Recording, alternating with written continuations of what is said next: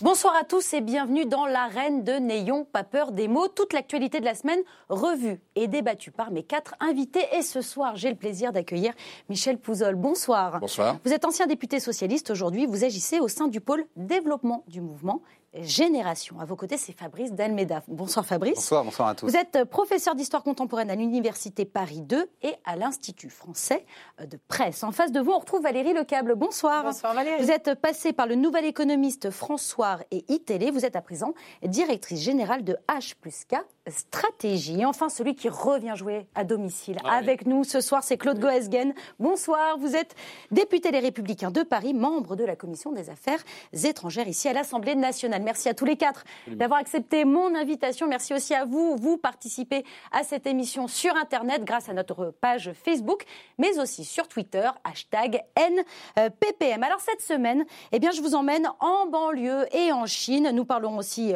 euh, d'écologie, des élections présidentielles de 2022, d'islamophobie, du livre d'Alexandre Benalla, du mouvement MeToo et même euh, de foot. Mais pour commencer euh, l'émission, je vous propose de nous pencher sur un mot quelques lettres tombées comme un coup près cette semaine. Quota. Un mot, qui tombe, un mot qui compte triple pour la droite. Instaurer des quotas pour tenter de réguler l'immigration. En 2005, Nicolas Sarkozy l'évoquait. En 2017, François Fillon l'ajoutait à son programme. En 2019, Édouard Philippe annonce son application. La droite en rêvait, le gouvernement l'a fait. Au gouvernement, je veux que l'on reconnaisse au gouvernement et au Parlement le droit de fixer catégorie par catégorie le nombre de personnes admises à s'installer sur notre territoire.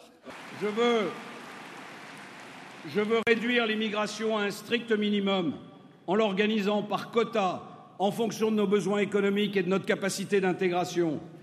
Notre volonté, c'est de faire des choix en matière d'accueil. Fixer des objectifs quantitatifs ou des quotas, les deux termes me vont, en matière d'immigration professionnelle. Mettre le paquet sur l'intégration par le travail. Alors, Fabrice Delmeda, pour vous, le, gouvernement fait de la politique politicienne ou c'est réellement efficace, la politique des quotas? Le moins qu'on puisse dire, c'est que déjà depuis 1974, il n'y a pas un. C'est le moment où la politique d'immigration change en France. C'est-à-dire, on arrête d'admettre l'immigration, on décide de la stopper, on y met fin. Voilà. Depuis 1974, en fait, on n'y parvient pas. C'est-à-dire, quels que soient les gouvernements, l'immigration continue. Alors, avec deux types d'immigration, et c'est pour ça que je trouve que c'est bien que le débat porte là-dessus. Il y a toujours cette immigration qui est autour des réfugiés politiques, qui en général fait consensus, même si on se dispute sur ceci ou sur cela. En général, il y a à peu près France, un terre d'accueil. Et en revanche, il y a la question de l'immigration économique qui, là, fâche vraiment puisque c'est celle dont, en général, on ne parle pas. Donc, la, bonne nouvelle, d'une certaine manière, c'est que là, le gouvernement accepte d'en parler. Il pose la, la, chose sur la table en disant on va jouer sur l'immigration euh, légale de manière à avoir, dans les métiers où il y a des manques de main-d'œuvre, eh bien, euh, de quoi euh, alimenter ça laisse de côté quand même toute la question qui nous dispute en général, enfin, qui nous vaut euh, des conflits, qui est l'immigration illégale. Euh, et ce qui fait que pour beaucoup de gens, euh, parler de ces, de ces quotas très très limités, c'est passer à côté du problème. Très, très limité, c'est donc 30 000 postes, hein, Ah on, oui. parle de, on parle de cela. Oui. c'est trop peu c'est... Bah, C'est-à-dire que une, ce, ce, type de mesure isolée euh, paraît euh, pratiquement dérisoire par rapport à la question, parce qu'au fond, derrière, il y a la question du marché du travail, et puis il y a toute la question qui est là pour le coup, ce qui euh, est complètement explosif en France, qui est la question des modes de vie. Hmm. Euh, et de la tolérance et de oui ou non une société, euh, comme on dit, multiculturelle ou Et pas. on y reviendra Et donc évidemment plus tard dans évidemment, euh, bon, on ne peut pas tout traiter d'un coup, mais c'est vrai que c'est ce qui fait que ces mesures sont considérées, et le débat sur les quotas sont considérés comme un petit peu, oui, trop faibles, trop peu. Alors, Claude Goesgen, Nicolas Sarkozy l'avait euh, instauré en, en, 2005 et puis en 2006, ça s'était arrêté. Euh, est-ce que, est que, Emmanuel Macron, qu'est-ce qu'il essaye de faire? Il essaye de faire comme Nicolas Sarkozy Je crois que c'est vraiment le débat politicien par nature. Ah oui. Parce qu'on s'apercevra très rapidement que la question du droit au travail des, des immigrés est une question d'abord très difficile à résoudre, euh, qui entraîne le regroupement familial, ce qui veut dire que ça veut dire une augmentation de, de, de l'immigration et non pas une diminution. C'est quasiment infaisable. Et d'ailleurs, on s'aperçoit très vite qu'ils ne le feront pas. Tout, toutes les propositions qui ont été faites par le gouvernement ces derniers jours sont, permettez-moi de le dire, bidons. Mm. Moi, je suis un spécialiste de l'AME. J'ai passé une journée extraordinaire hier à, à l'Assemblée nationale à écouter des principes sur l'AME de, de gens qui ne l'avaient pas lu, les problèmes de l'AME. C'est-à-dire, alors, on va, on va, on va rentrer dans le détail. C'est-à-dire, il y a un délai de carence maintenant de trois mois, mais ça, c'est rien, du, rien du tout. L'AME, c'est un budget d'État. C'est un budget d'État qui n'est pas contrôlé par l'État, mais qui est donné à la sécurité sociale. La sécurité sociale a tout intérêt à avoir une AME, AME forte, puisqu'elle s'en sert. Et donc, on lui donne en plus le contrôle. C'est évident qu'avec un système pareil, il devait y avoir des problèmes. Et il y en a. Ce ne sont pas d'ailleurs les problèmes des immigrés. Le problème, c'est l'utilisation de l'AME pour des choses qui n'ont rien à voir avec les immigrés. Par exemple, le déficit des hôpitaux publics. Euh, par exemple, tout le monde met les mains là-dedans. Par exemple, Mayotte n'est pas géré par l'AME alors que vous avez des immigrés clandestins. Enfin, c'est un foutoir total. Et ce foutoir total, le gouvernement n'a pas voulu y toucher. Mais en réalité, on voit bien, et, c'est pareil pour, euh, pour la question des immigrés de droit de travail, c'est qu'en réalité, il faut faire du bruit. Non pas pour attirer les voix du Front National, ils ne les attirent pas, mais pour attirer les nôtres. Parce que c'est vrai qu'il y a une droite un peu, un peu tentée par Macron qui dira voyez, voyez. Alors hein, justement, on va, on va rebondir là-dessus, euh, Valérie Lecable. Est-ce que c'est quoi? C'est comme le dit Claude Gosgen, c'est juste du bruit? Non, moi, je, vous trouve, je vous trouve un petit peu sévère parce qu'on a vu les interventions de Nicolas Sarkozy qui l'avait pas fait, on a vu l'intervention de François Fillon qui ne l'a pas fait non plus, et maintenant ils le font et vous dites que c'est rien du tout. Ils Alors, le font pas. je trouve quand même. Ils en parlent. Non, mais attendez, non, ils n'en parlent pas, ils vont le faire.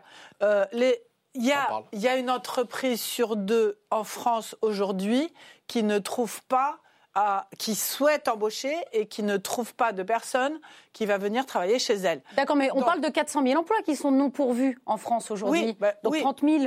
Bah, c'est non mais, non mais écoutez, on peut commencer avec euh, ces 30 000, on verra bien.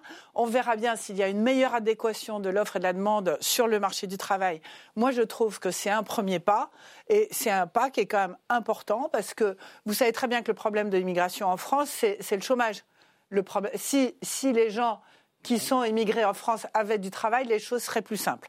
Donc, partir de l'état d'esprit de se dire on va faire venir des gens en leur donnant directement un travail parce qu'il y aura un travail et parce que ça sera dans une filière où on cherche du boulot, je trouve que ça a du sens. Et ça a du sens aussi pour les entreprises françaises dans lesquelles la population active actuelle ne souhaite pas aller travailler puisque, comme vous dites, il y a tout un tas de, demandes dans les entreprises qui ne sont pas résolues. Donc, si vous voulez, dans l'état d'esprit, je trouve que c'est un peu facile de dire euh, oui, c'est des mots, des mots, des mots. Ben, c'est des mots. Sarko l'a pas fait, les autres l'ont pas fait. Il l'a fait, ça n'a pas marché. Et du coup, non, mais je, si, si. ça il l'a fait pendant un an. et voilà, c'est exactement ce, que, ce que je disais. Mais pourquoi c'est impossible. impossible à faire Mais je vais vous dire, c'est impossible. Comment vous allez calculer le nombre de pâtissiers nécessaires? Où est-ce que vous avez les situer eh ben, Où est-ce que les, ah, Non, non, on va vous regarder rien du tout. Mais non, pas les propositions d'emploi, c'est pas La fédération du bâtiment. Métier par métier, il y aurait 30 métiers qui seraient la Fédération du bâtiment patronale s'est réjouie de cette, de cette ils emploient déjà. Ils n'ont pas besoin d'ailleurs de faire des ouvertures, ils emploient déjà. Et ils emploient au noir. Le résultat de cette affaire, c'est que vous légaliser. C'est ce qu'on a essayé de faire en, avec Sarkozy. En réalité, pour répartir l'emploi, parce que le problème de le répartir, il suffit pas de dire j'ai besoin de tant de pâtissiers ou de tant de boulangers. Encore faut-il savoir où, à quel endroit. Encore faut-il savoir si les personnes qui viennent sont adaptées à ce type de choses. Est-ce qu'ils parlent bien le français? Parce que pour tourner un tournevis dans un chantier qui est difficile, c'est pas facile non plus. Il y a un organisme qui s'appelle Pôle Emploi et qui est là pour proposer les offres d'emploi. Bah, L'exemple, c'est le Québec. On va, on va avancer un peu. Il y a quand même des pays qui le font. Faut pas le Québec. Non, mais tu vois. Il y a plein de pays qui le font. Tu vois ce que je veux dire faut pas faire C'est un ministère qui fait ça. Alors, Michel Pouzol. Et puis, un ministère tout entier. Michel Pouzol. On écoute Michel. Les expériences qui existent et qui fonctionnent à peu près fonctionnent sur des métiers hautement qualifiés. C'est ça. Euh, la réalité, c'est ça. Et les 400 000 emplois euh, non pourvus en France sont majoritairement des métiers non qualifiés ou peu qualifiés. Donc on voit bien que déjà cette adéquation, euh, je vois pas comment ça marche pas. ça ne peut pas marcher. Mais c'est surtout, c'est surtout. Alors attendez, on laisse finir C'est surtout si je peux, si je peux m'exprimer, c'est surtout, euh, on, parle de 35 000 emplois. Il y a 325 000 étudiants étrangers en France. Occupons-nous de, de, ce qu'on fait de ces étudiants, dont certains, une fois leurs études finies, ont le plus grand mal, alors qu'ils veulent rester euh, et amener leur contribution au pays qui les a aussi formés, on a le plus grand mal souvent à, à les garder. Posons-nous cette question-là.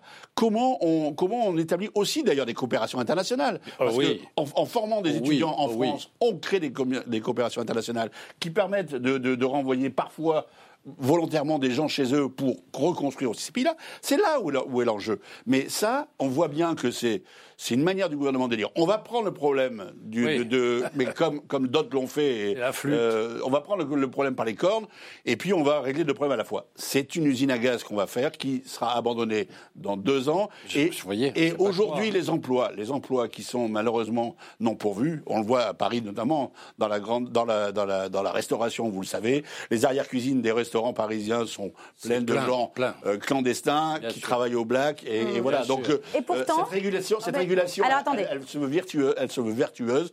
C'est croire que le monde est, la manière dont on le pense. Alors justement, plus complexe que ça, notamment en ce maintien Fabrice, Fabrice Almeida, je voudrais simplement vous faire réagir à cette réflexion de, de, Yannick Jadot. Yannick Jadot, lui, se dit très séduit. Il est favorable à, cette politique des quotas parce que ça remet en cause le fantasme d'une invasion. La France n'est pas, une, pas une passoire. Donc, qu'est-ce que vous pensez de cette euh, euh, il y, a, cette réflexion. Il y a le principe effectivement de, l'arrêt de l'immigration euh, depuis 1974. La réalité, c'est qu'il y a quand même eu une immigration clandestine importante soit pour s'installer ici. Illégal aussi. J'ai dit, j'ai dit clandestine, donc euh, disons clandestin, illégal, si tu veux, c'est et, et, légal, et légal, oui, oui, mais celle qui nous pose en, réalité le, problème de débat, c'est quand même la question de l'immigration clandestine. Tu as dit tout à l'heure. Je te dis pourquoi, parce que parce qu'il y a eu une immigration qui s'est installée ici. La plupart du temps, quand on se retrouve avec des camps justement euh, euh installés, le droit d'asile, tu sais bien que c'est le droit bah d'asile. Bah oui, pas que, c'est pas que, c'est pas que. Il y a une partie, il y a une partie du droit d'asile, mais il y a une partie aussi d'économique. Il faut quand même pas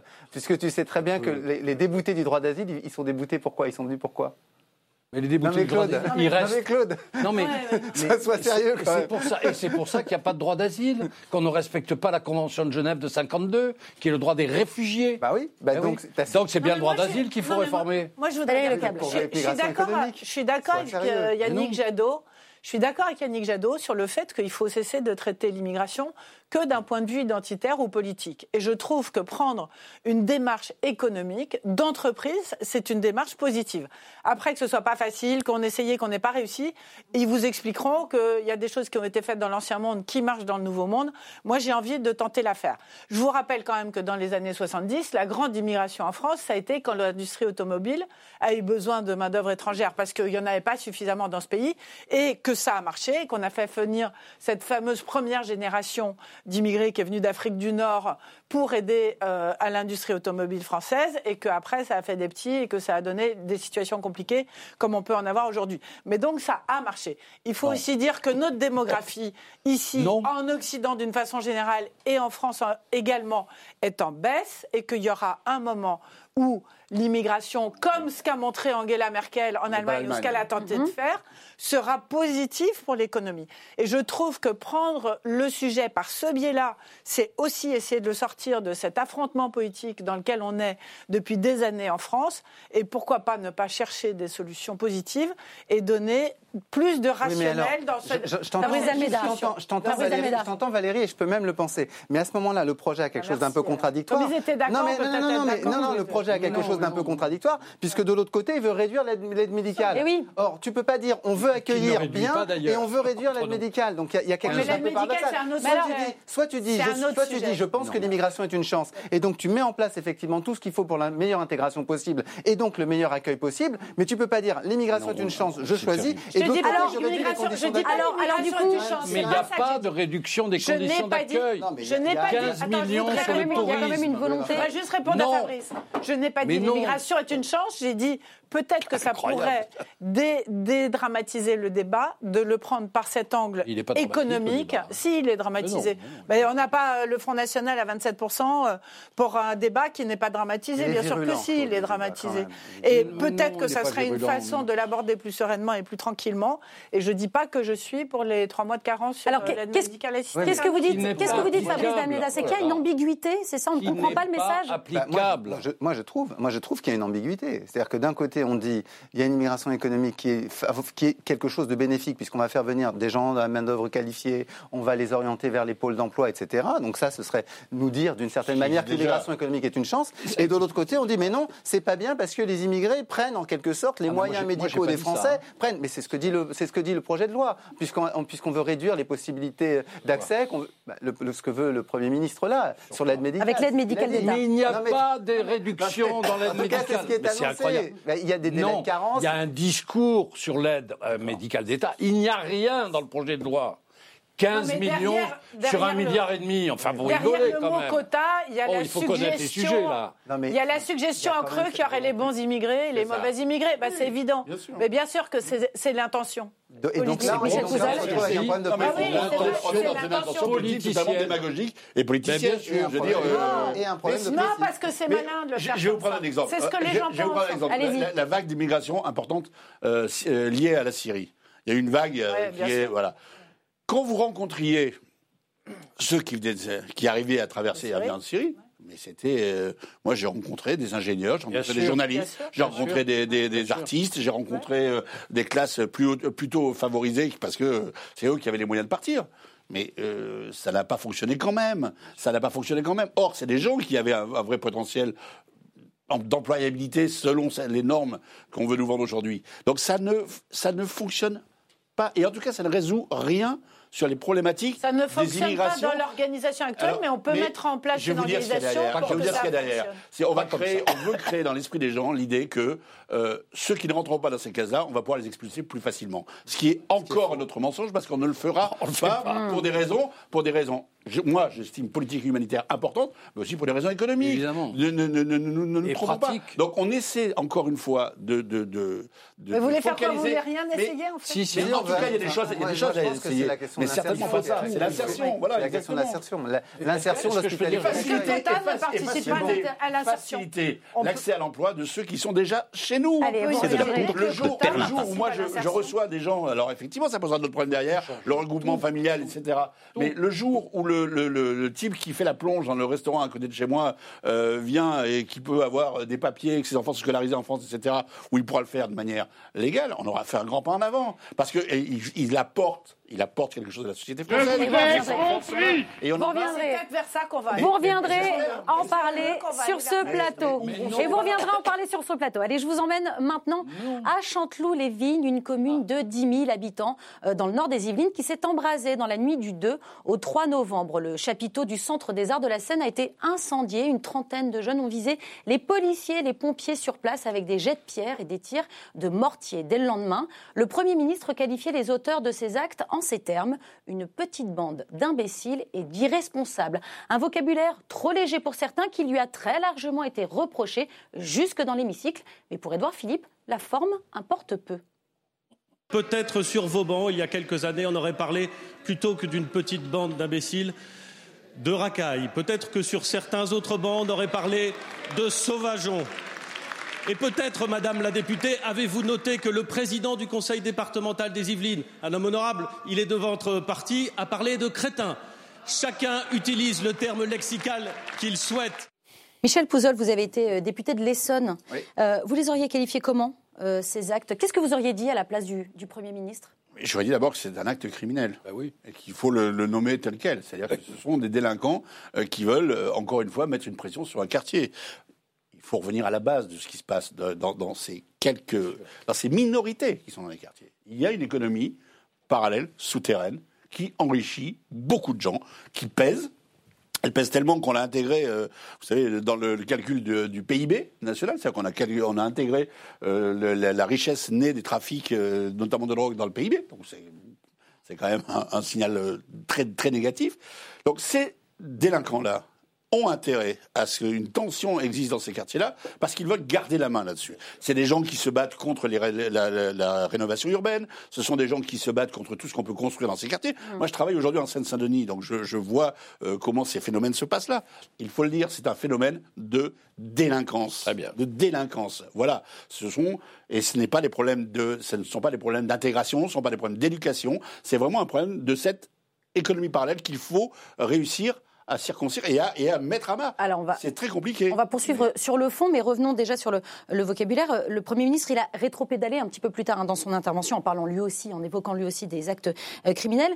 Claude Goesgen, je, vous entendais acquiescer. Elle est importante pour vous, cette distinction? Oui.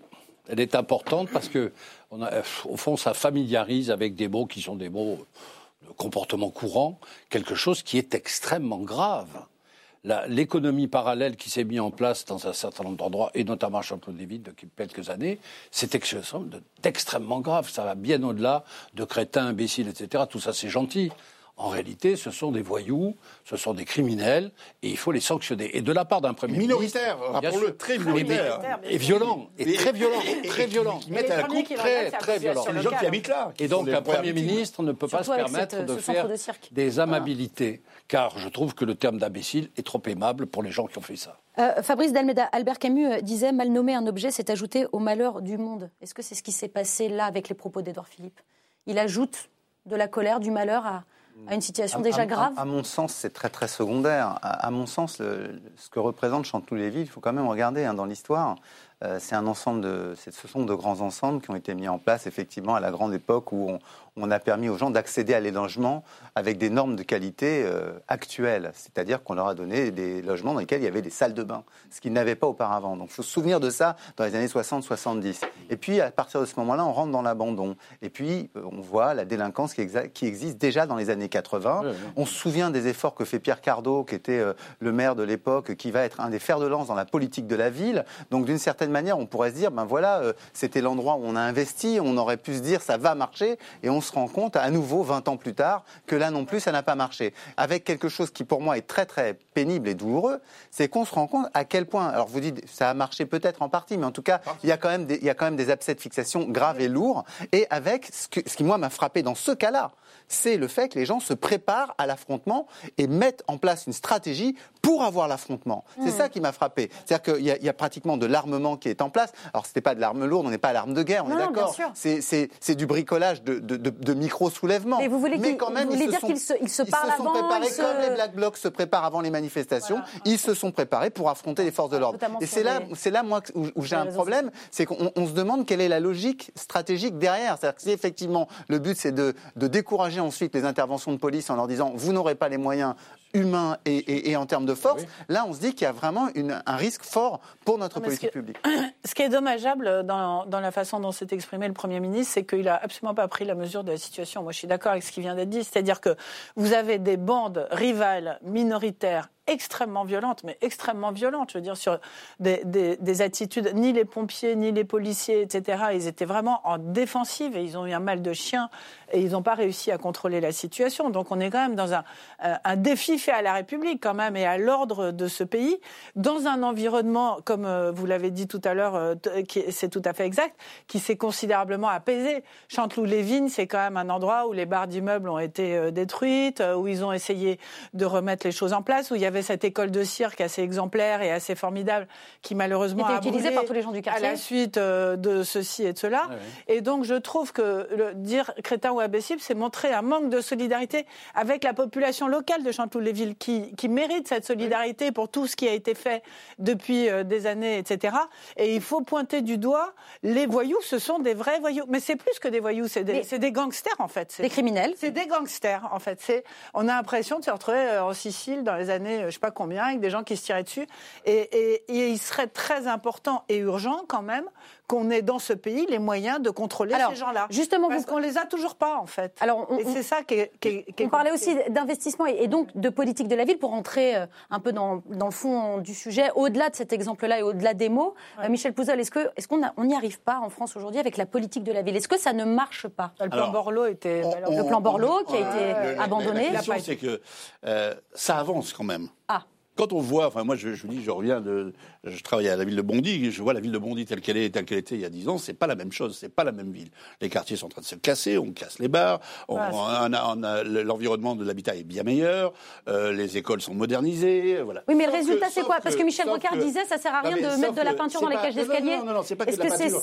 C'est pas que de la peinture. Sauf qu'il y a quand même une réalité, c'est qu'on a on n'est pas dans ces quartiers-là, et il y a cinq maires de Seine-Saint-Denis qui ont porté plainte contre l'État, on n'est pas dans l'égalité territoriale. On est ce qu'on a mis en politique de la ville n'a pas rattrapé les décrochages qui ont eu lieu pendant des décennies hmm. euh, sur ces villes-là, euh, qui ont été construites effectivement pour des raisons très stratégiques et et humaines, euh, ah mais qui ont été après effectivement laissées à l'abandon dont on ne s'est pas occupé. Et tant qu'on n'aura pas rattrapé, ne serait-ce que ce décalage, c'est-à-dire qu'on ne sera pas arrivé à l'égalité territoriale, on pourrait sur un autre débat euh, mettre ce débat-là aussi sur les zones rurales, parce que c'est les inégalités territoriales mmh. de l'intervention de l'État qui sont au cœur du système, alors on aura beaucoup de mal à avancer plus vite. Mmh. Parce que la question maintenant, c'est d'avancer plus vite. La stigmatisation, on va en parler aussi après, la stigmatisation des quartiers et des populations qui y vivent, au lieu de stigmatiser les voyous et les, eh les mafieux qui, qui, euh, qui font ça, n'aide pas à ce qu'on avance concrètement sur ce sujet-là aussi. Et là, par contre, les politiques ont beaucoup de responsabilités là-dessus à jouer avec le feu. Est-ce que, euh, Claude Guesgen, les pouvoirs publics sont passés, passent à côté du problème? Ah ben en tout cas, je peux vous dire que ce qu'a dit le Premier ministre passe à côté du problème. Moi, et de manière imaginons, générale, avec, imaginons qu'on casse une vitre chez moi. Je dirais, ce sont des imbéciles qui ont cassé une vitre. Oui, mais là, on n'a pas cassé de vitre. Hein. C'est-à-dire, il y a eu une attaque délibérée, qui est une attaque criminelle et de délinquants. Alors, si le Premier ministre s'amuse à considérer que ce qui s'est passé, c'est comme casser un carreau euh, d'une fenêtre parce qu'on a envoyé un ballon dedans, c'est que visiblement, euh, même si ça, je considère que sa parole lui a échappé. Mais, mais de manière plus générale, est-ce que c'est toute la politique de la ville qui est à revoir? Mais ça, c'est pas la politique de la ville, c'est une politique pénale, hmm. pas seulement. Ah, donc, c'est pas, pas, le, pas, pas le problème de la politique de la ville? C'est pas ça, Chanteloup-les-Vignes, c'est pas une émeute. Il y a eu des émeutes dans les banlieues a eu des raisons pour ces émeutes-là. Là, c'est pas ça. fait 20 ans que ça dure. C'est pas une émeute, c'est pas, une... pas un ras-le-bol social, c'est pas euh, on peut quand même... un guet-apens. On, peut quand même... Fabrice Almeida, Fabrice Almeida, je vois, je vois réagir. Non, c'est clairement euh, un guet-apens, mais il y a quand même un malaise. C'est-à-dire qu'on euh, ne peut pas faire semblant. Et, ce malaise, il est double. Et ce qui est très frappant, c'est de voir à quel point euh, ces quartiers se, j'allais dire, se tribalisent. C'est-à-dire qu'ils ont l'impression qu'il n'y a d'horizon que le leur, mmh. qu'ils ils ont des solidarités territoriales extrêmement fortes et des solidarités qui participent effectivement avec, quand il y a un, noyau de fixation de gangs, il faut le dire, vous avez raison, lié au trafic, et eh ben en général, ça renforce la solidarité même autour de donc on se retrouve dans une situation qui est assez, qui est assez folle, qui paraît inextricable, à moins de vraiment rentrer dans la répression policière, ce qu'on a, je, et je, ne sais pas pourquoi, mais ce qu'on a beaucoup, beaucoup de mal à faire. Il faut quand même le dire. Bah, quand l'économie parallèle prend le pas sur l'économie réelle ah et prend plus d'importance dans un quartier, effectivement, mm. on, a, on, a, on arrive à ce genre de mais situation. Moi, c'est d'un mot. Dire, on va non, mais juste d'un mot. Moi, je trouve que l'État, euh, depuis, enfin, depuis l'élection d'Emmanuel Macron, ne s'est occupé de rien du tout. Il y a eu ce projet Borloo qui a été mis aux oubliettes pour qui de était un excellent projet. Qui était un excellent projet. Exactement. et, qui a été mis aux oubliettes pour des problèmes d'ego, parce que euh, Jean-Louis Borloo avait mal présenté son truc ou je sais pas quoi, enfin des broutilles qui n'ont aucun intérêt. Et Jacqueline Gouraud a présenté un plan pour les territoires qui est intéressant. Je ne sais pas s'il avance ou pas mais sur les banlieues, on n'entend rien. Ça fait deux ans et demi que c'est le désert absolu. Et ce qui s'est passé en Seine-Saint-Denis il y a quelques jours était catastrophique. Enfin, ah, euh, Allez, la montagne a couché d'une souris. On, vous a, on vous a entendu sur ce sujet. On passe maintenant au prix Goncourt décerné cette semaine. Non, je plaisante. Je vais euh, vous parler du livre d'Alexandre Benalla, intitulé hein. Ce qu'il ne veut pas que je dise, publié chez Plomb, 280 pages, euh, dans lesquelles on peut lire euh, son parcours, son ascension, sa chute et son regard sur Emmanuel Macron. Je cite, Le président est atteint du syndrome de Stockholm. Il parle de l'état profond, mais il est lui-même issu de cette administration. Il a tué Hollande, il ne peut pas tuer cette caste. En plus, il n'a pas la solution pour changer les choses. Au départ, il voulait faire un truc à l'américaine, un spoil system, mais il s'est rendu compte qu'il n'avait euh, personne euh, Gilles Legendre a dit de lui qu'il n'est pas la meilleure personne hein, pour écrire la chronique du quinquennat, et pourtant, euh, c'en est un peu le, témoin euh, privilégié. Vous ne pensez pas, Valérie Lecable? De façon anecdotique, je ne sais pas si vous avez vu la réponse de Benalla à Gilles Legendre sur Twitter, elle est surprenante. Hein. Si, c'est pas ce qu'il y a derrière. Oui, c'est presque une menace, absolument. Hein. Voilà, exactement. Elle est menaçante. Hein. C'est très étrange, en fait. Alors, alors quoi C'est un témoin ou pas du quinquennat? Est-ce qu'il est a raison d'écrire ce qu'il sait, ce qu'il a vu? Pour moi, Benalla est le symbole des mauvais débuts du quinquennat Macron, c'est-à-dire de l'arrogance, euh, de la toute-puissance au pouvoir, euh, d'une bande de jeunes qui ont débarqué, et j'adore les jeunes, hein, j'ai rien contre, en se croyant tout permis parce qu'ils avaient gagné les élections et qu'ils avaient mis euh, la boule dans le jeu de quilles et, tout, et tout cassé et tout mis en l'air. Et ils se sont crus surpuissants. Voilà. Et cette surpuissance d'Alexandre Benalla, ou ce sentiment de surpuissance qu'il a, continue avec la publication de ce livre, où il est là à distribuer les bons et les mauvais points au président de la République, qui est quand même président de la République de ce pays, en fait. Et depuis quand est-ce qu'on a vu un simple collaborateur écrire de cette façon-là sur son chef devenu président de la République? Donc je trouve que tout ça prend quand même des proportions absolument hallucinantes, que c'est du grand n'importe quoi Et alors, je pense, j'ai vu qu'il y a des gens euh, qui sont amusés euh, de cette situation, qu'il envisagerait de se présenter euh, en Seine-Saint-Denis En Seine-Saint-Denis, aux élections absolument. municipales. Alors, et qu'en plus il ne l'a pas confirmé il y hein, dans aurait, le. il y aurait une dans espèce de, Alors, de pas dans le point, en tout sympathie- cas. de sympathie à son égard et qu'un grand magazine comme Le Point fait sa une là-dessus. Jusqu'où va-t-on dans ce pays? Jusqu'où va-t-on? C'est c'est trop, euh, Non, Michel Pouzol, on devrait, on devrait même plus parler que celui de d'Alexandre. Benalla, quand même. Quel, Benalla quel destin que- C'est un personnage romanesque. Euh, euh, ouais, mais d'un très mauvais Roman. Ah oui, D'un très mauvais roman noir, d'accord. C'est fait vraiment partie. Enfin, il fait plutôt demi-sel, hein, on dirait, dans le dans- dans- que, que, que chef de la mafia. Mais c'est incroyable. Enfin, ce type-là, ce type-là est incroyable. Ce type-là est incroyable. Comme je disais depuis Pourquoi le début. Mais depuis le début, c'est un type qui avance euh, avec une, une espèce de certitude absolue, euh, qui a une arrogance euh, in- incroyable. Alors moi, j'avoue, j'ai pas lu le livre parce qu'il n'est pas sorti, mais Pas encore, ouais. ce que j'entends, c'est en plus super intéressant de savoir que le président, euh, en prenant sa douche, a déclenché un système d'alarme. Sans faire exprès, il a appuyé faire sur le mauvais bouton. veut- sa femme voulait pas ouvrir aux policiers. Quel intérêt que, et que le chauffeur du bus de l'équipe de France A conduit avait trop rendez-vous- vite. avait, avait euh, rendez-vous chez le dentiste. Enfin, c'est- c'est c'est vraiment on est dans Et un, quand on est, on est dans un dans un niveau euh, euh, intellectuel d'information de- qui est le, le degré zéro. Enfin, si la politique française en, a- en arrive là, je vais moi euh, regretter le- l'ancien monde. hein. Vous l'achèterez, euh, monde vous l'achèterez, euh, vous allez courir en librairie pour l'acheter, Claude Goesgen? Non, mais quand on veut protéger un truand et qu'on met tout en place au départ pour protéger un truand, un truand, c'est un truand. Et il continue à être truand. C'est un homme dangereux. Ah oui Soyons clairs. Bien sûr que c'est un homme dangereux. En C'est un quoi homme intelligent. C'est un homme habile. C'est un homme qui sait faire. C'est un homme qui a réussi à s'infiltrer dans des trafics qui ne sont pas reluisants au Tchad, au Sénégal, qui a été financé par des milliardaires israéliens qui ont disparu. C'est un homme qui ne cache pas euh, sa- ses activités. C'est un homme qui a été protégé par le président de la République dans un premier temps, qui a, qui a eu de, toute- de toute évidence des connivences qui sont des connivences obscures. On ne protège pas un truand sans dégâts après. Et aujourd'hui, ce truand ben, continue sa vie parce qu'il est intelligent, très Oui, intelligent. très intelligent. Fabrice Ouais. Non, moi, je sais pas, j'ai pas, j'ai pas cette, euh, cette vision-là. C'est vrai que moi, ce que, ce que je trouve assez étonnant, c'est ce, ce- c'est un garçon assez jeune euh, qui parle de 28 ans. rien, euh, qui est élevé euh, seulement bon, par hein, sa mère, bien sûr. euh, qui est euh, issu de l'immigration, qui, est- qui n'a rien, euh, qui par la politique commence à travailler au PS, va être parce qu'il est considéré avant tout comme un bras, avant d'être considéré comme un cerveau, va servir à faire la sécurité de meeting, y compris pour François Hollande dans sa campagne, puis qui devient un peu superviseur de sécurité pour pour Macron et qui se retrouve à l'Élysée. J'allais dire le parcours d'une certaine Qui manière, est il défendu est par l'Élysée. oui, mais le parcours qu'il fait, d'une certaine manière, il y en a un certain nombre Oui. d'autres qui l'ont fait. euh, euh, en général, plutôt des gens, en général, plutôt des gens qui étaient issus de la police. Alors c'est peut-être là où il y a une différence, c'est que lui, euh, d'une certaine manière, il s'est fait tout seul via les services de sécurité du Parti socialiste, parce que c'est de ça dont on parle, les services d'ordre de manifestation. Donc il arrive là et il se retrouve effectivement au plus haut niveau et, et, et, euh, et avec euh, la proximité avec le premier personnage de l'État. C'est ça qui est assez fascinant et qui fait qu'effectivement, euh, on se dit, ben tiens, il y a peut-être matière à un livre. Alors c'est vrai que les extraits euh, qu'on a vus circuler là nous donnent pas l'impression qu'on aborde euh, où vraiment la mécanique du pouvoir. Mais il pose quand même une question, c'est que lui, il met en cause euh, ce qu'il appelle en gros les, les- les hommes gris, euh, Oui, ce qu'il appelle euh, Les la caste gris. de l'État profond, etc. Donc en, disant au fond qu'il y aurait une sorte de noblesse d'État. Je reprends exprès le mot de Pierre Bourdieu. C'est Pierre Bourdieu, vous savez, le grand sociologue, qui avait parlé d'une noblesse d'État pour dire qu'il y avait des castes de hauts fonctionnaires qui tenaient la France et qui bloquaient. À Bourdieu, non, mais je, je trouve ça intéressant. Je trouve ça intéressant.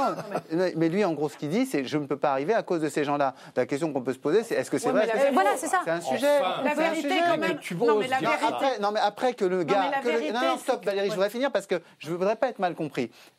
Je, je ne dis pas qu'il n'y a pas de, de scandale, euh, qu'il n'y avait rien, qu'il n'y a pas de scandale, qu'il n'y avait pas toutes les affaires dont tu as parlé. Non, mais c'est pas ça. C'est le soutien qu'a donné faire- le président de la République. Ouais, mais enfin, c'est pas le seul. Qui a dit Ben président. c'est moi. C'est pas le seul président à se il a dire dit ses Ben Allah, collaborateurs. c'est moi. C'est pas le seul président à se dire ses à collaborateurs. ma connaissance, je n'ai jamais vu. Non, mais Jacques Chirac n'a jamais fait des interventions de ce genre. Quand il y a eu- les scandales des HLM de la ville de Paris. Non, mais à la franchement. HLM, Écoute, mais Chirac, ça n'a rien à voir. Il est Non, passé au tribunal. Je voudrais revenir euh, deux secondes. Je voudrais non, revenir dit, parlementaire. c'est moi Benalla, c'est moi. Oui, bon, alors attendez, finissez, finissez Fabrice. Pas le premier à avoir fait ça. Il y a des scandales. c'est pas le premier, mais enfin, faut quand même pas charrier. Il y a un scandale qui a été traité très largement par le, par le Parlement, il faut le dire. Il y a eu des commissions parlementaires, donc il ne faut pas, faut pas faire comme s'il n'y avait rien eu.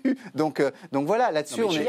Mais, mais malgré tout. Par contre, se poser la question de savoir si, euh, dans ce pays, quelqu'un qui vient de nulle part euh, se heurte à des gens qui sont justement. Alors, non, c'est le sujet. Moi, je voudrais embrayer là-dessus, justement. C'est un des Parce qu'avec ce, avec ce sujet d'État profond, là, l'État mhm. profond, donc cette nouvelle expression qui vient de sortir et qui dénomme en fait l'administration française. Mhm. Euh, je suis la haute administration française. Il faut quand même rappeler qu'Alexandre Benalla est arrivé frais et moulu à l'Élysée avec zéro parcours connu en tout cas, et qu'au bout de quelques mois, deux ou trois mois, il a voulu canarder complètement tout le système de sécurité de l'État. C'est-à-dire qu'il voulait regrouper gendarmerie et police. Voilà, et lui tout seul, il a voulu court-circuiter ce qui existait. Je pense d'ailleurs que c'est de là que sont, que sont venus ces problèmes, effectivement. Mais il a voulu. Mais on peut pas faire n'importe quoi dans ce pays quand même. C'est pas parce qu'on a gagné l'élection présidentielle qu'on peut arriver du haut de ses 27-28 ans et dire moi tout seul, je vais faire à moi tout seul mieux la sécurité de l'Élysée du pouvoir, ça, que ce qui existe jusqu'à maintenant. Je te suis à 100%. Il y a la sensation qu'il y a un plafond de verre dans ce pays. Moi, je, je l'ai vécu aussi. Donc, il existe. Non, non, non, franchement, c'est pas mieux placé. Vous, dites, vous dites que ces ennuis datent de là. Donc, s'il n'avait pas tabassé des gens, s'il n'avait pas tabassé des gens dans la rue le 1er mai avec un brassard police, il n'aurait pas eu ces ennuis-là. Hein. Excusez-moi, il continuerait Sauf que la vidéo, elle était sur Internet depuis combien de temps Après, après, effectivement, ça faisait des semaines qu'elle y était. Effectivement, que dans ce pays-là, quand on fait de la, politique, on, on sait bien qu'il y a des forces profondes, et notamment dans notre administration qui sont très difficiles à bouger. Tous, les, tous ceux qui sont passés par, tous ceux qui sont passés par un cabinet ministériel vous le diront, mm. euh, que l'administration ne joue pas toujours le jeu Moi, du politique. Moi, je suis passé par l'administration et heureusement qu'il y a des règles qui sont maintenues. Parce que c'est l'État qui maintient ces règles-là. Mais, mais c'est vrai que faire bouger les choses n'est pas facile. Ça, je veux bien, je veux bien entendre que son questionnement, son questionnement est sans doute. Euh, son questionnement n'est pas une excuse. on est d'accord. Voilà, mais ça n'est pas une excuse. C'est ce que je veux dire. C'est que c'est vraiment. Et vous disiez qu'il a été. Mais là, c'était pas faire bouger les choses, c'était récupérer personnellement le pouvoir qu'avaient les autres. Je sais pas. J'étais pas là. J'étais pas là et, euh, et personne n'a pu développer ce truc-là. Mais en tout cas, il a été protégé d'une manière incroyable, incroyable, et à peu près unique euh, de ces dernières années. Moi, j'ai jamais vu ça. Il y avait des, conseillers qui ont sauté pour bien moins que ça bien sur notre gouvernement. Et donc ça, ça pose quand même une vraie question. Et quand on le voit qui menace certains de, de ces contradicteurs à demi-mot par Twitter, moi, ce que j'attendrais de, de dire, c'est parlez ou taisez-vous. Alors, on en... mais euh, bon, on ne peut pas rester dans l'entre-deux. Gilles va peut-être plus s'attaquer à aussi. On, en parle beaucoup sur ce plateau, mais on en parle beaucoup sur ce plateau parce que ça, ça, nous intéresse. Mais est-ce que, est-ce qu'en vrai, est-ce qu'en vrai, ce, est-ce que ce, est-ce que ce livre se vendra? Est-ce que ça peut intéresser les Français? C'est pas sûr. Moi, oh, c'est un personnage qui attire. Il a été hein. tiré à 80 000 exemplaires. Et d'ailleurs, cette phrase qu'il a dit, j'espère hein. que je vais faire mieux que Valérie Trierweiler. Bon, mais on verra les chiffres. On verra, les chiffres. Mais non, mais, c'est énorme. Non, mais bien sûr qu'il va être vendu. Mais non, ah, mais ah bah on tient les paris, on tient les paris sur cette émission. mais il y a quand même, bon, allez, il y a quand même un truc. On va avancer, on va avancer. Mais vous-même, vous le faites vendre. Non, mais cette phrase, elle est incroyable parce que ça veut dire je suis le conjoint du chef de l'État. Ah, peut-être. Une analyse un peu psy sur ce plateau, très bien. Hein. Allez, on parlait euh, d'Emmanuel Macron. À l'instant, poursuivons avec lui et sa peut-être déjà future concurrente pour 2022. D'après le tout dernier sondage IFOP pour le journal du dimanche, si le premier tour de la présidentielle avait lieu aujourd'hui, l'actuel locataire de l'Élysée et la présidente du Rassemblement national se retrouveraient encore face à face. Emmanuel Macron et Marine Le Pen progressent dans les intentions de vote et distancent les autres concurrents. Le bipartisme est mort. Vive le bipartisme. L'affrontement gauche-droite s'est-il tout simplement déplacé d'un cran vers l'extrême droite deux années avant l'échéance? Le duel est comme gravé dans les esprits, en tout cas déjà présent dans ceux d'Édouard Philippe et de Marine Le Pen. On les écoute. Vous avez évoqué beaucoup de sujets dans votre question, dont je comprends qu'elle était d'une certaine façon plus adressée au président de la République qu'elle ne l'est au Premier ministre. Mais euh, la Constitution est ainsi faite que c'est le Premier ministre qui va vous répondre, et il arrivera peut-être, je ne sais pas, qu'un jour vous ayez l'occasion de débattre à nouveau euh, avec euh, le Président de la République. Ce duel, il a été choisi par les Français en 2017. Il a été choisi par les Français aux européennes. Et il apparaît aujourd'hui qu'il semble encore être choisi par les Français. Mais pourquoi? Parce que ce sont deux choix fondamentalement antagonistes, mais au moins ils ont le mérite de la clarté. Les autres mouvements politiques sont en train de mourir de leurs propres ambiguïtés. Je voudrais de l'eau. Alors attention, euh, sur ce plateau, j'ai cru comprendre que sur le bipartisme, il y avait deux oppositions. Entre Michel Pouzol et Valérie Lecable, le bipartisme, doit-on s'y habituer? Vous avez chacun 45 secondes pour y répondre. On commence avec vous, euh, On doit s'y habituer, c'est comme ça maintenant. Euh, on doit s'y habituer. Non, d'abord, un, le bipartisme, ça voudrait dire qu'on est sur deux, deux, partis et deux candidats qui sont à peu près à 50-50, ce qui est absolument pas le cas, puisque si on regroupe les intentions de vote aujourd'hui d'Emmanuel Macron et de, de Madame Le Pen, on est à 53%. Ça veut dire qu'il reste 47% euh, de, de personnes qui ne sont pas dans ce bipartisme-là. Donc on est au moins, si on a un bipartisme, c'est Macron-Le Pen d'un côté et le reste de l'autre. Et là, on aurait peut-être un bipartisme. Donc il faut être très prudent là-dessus. Le, bipartisme, ça, ça, a été quelque chose qui nous a beaucoup nourri euh, dans, la politique, euh, notamment euh, ces dernières années, entre la droite et la gauche. La gauche aujourd'hui est défaite, mais elle va se réunir. Elle va finir par se réunir parce que la nature ayant peur du vide, et ça arrivera à un moment donné. La droite ne restera pas forcément là où elle est. Et vous poursuivrez juste après, c'est à vous, Valérie Lecab. 45 secondes. Ah oui, pile. C'est court. Euh, force est de constater que c'est la situation actuelle, le bipartisme. Hein. Euh, Emmanuel Macron et Marine Le Pen sont à peu près à 27%, et derrière, il n'y a personne à moins de 10-11%. C'est ça. Donc aujourd'hui, c'est la situation, les présidentiables éventuelles, hein, Xavier Bertrand, il est à 10, euh, Valérie Pécresse aussi. Euh, on voit que c'est la situation aujourd'hui. C'est pas pour ça qu'elle ne donne pas le vertige, ça fait extrêmement peur, parce que quand on voit qu'effectivement, au deuxième tour, Marine Le Pen ne cesse de grignoter et qu'Emmanuel Macron ne cesse de... On est à un delta d'expression de vote de quelques points aujourd'hui, ce qui fait euh, particulièrement peur. Donc, le, paysage politique a été cassé et profondément cassé, ça c'est ce que je crois. La responsabilité du chef de l'État aujourd'hui est absolument immense parce qu'il porte seul quasiment sur ses épaules le fait de contraindre, de contenir votre phrase. le Rassemblement national. On vous a entendu, euh, Claude Goesgen, la présidentielle, elle est, elle est condamnée aujourd'hui, là celle de 2022, déjà maintenant à ce duel entre Marine Le Pen et, Emmanuel Macron. oui, si on s'en tenait aux chiffres d'aujourd'hui il est évident que le ticket du deuxième tour est déjà connu.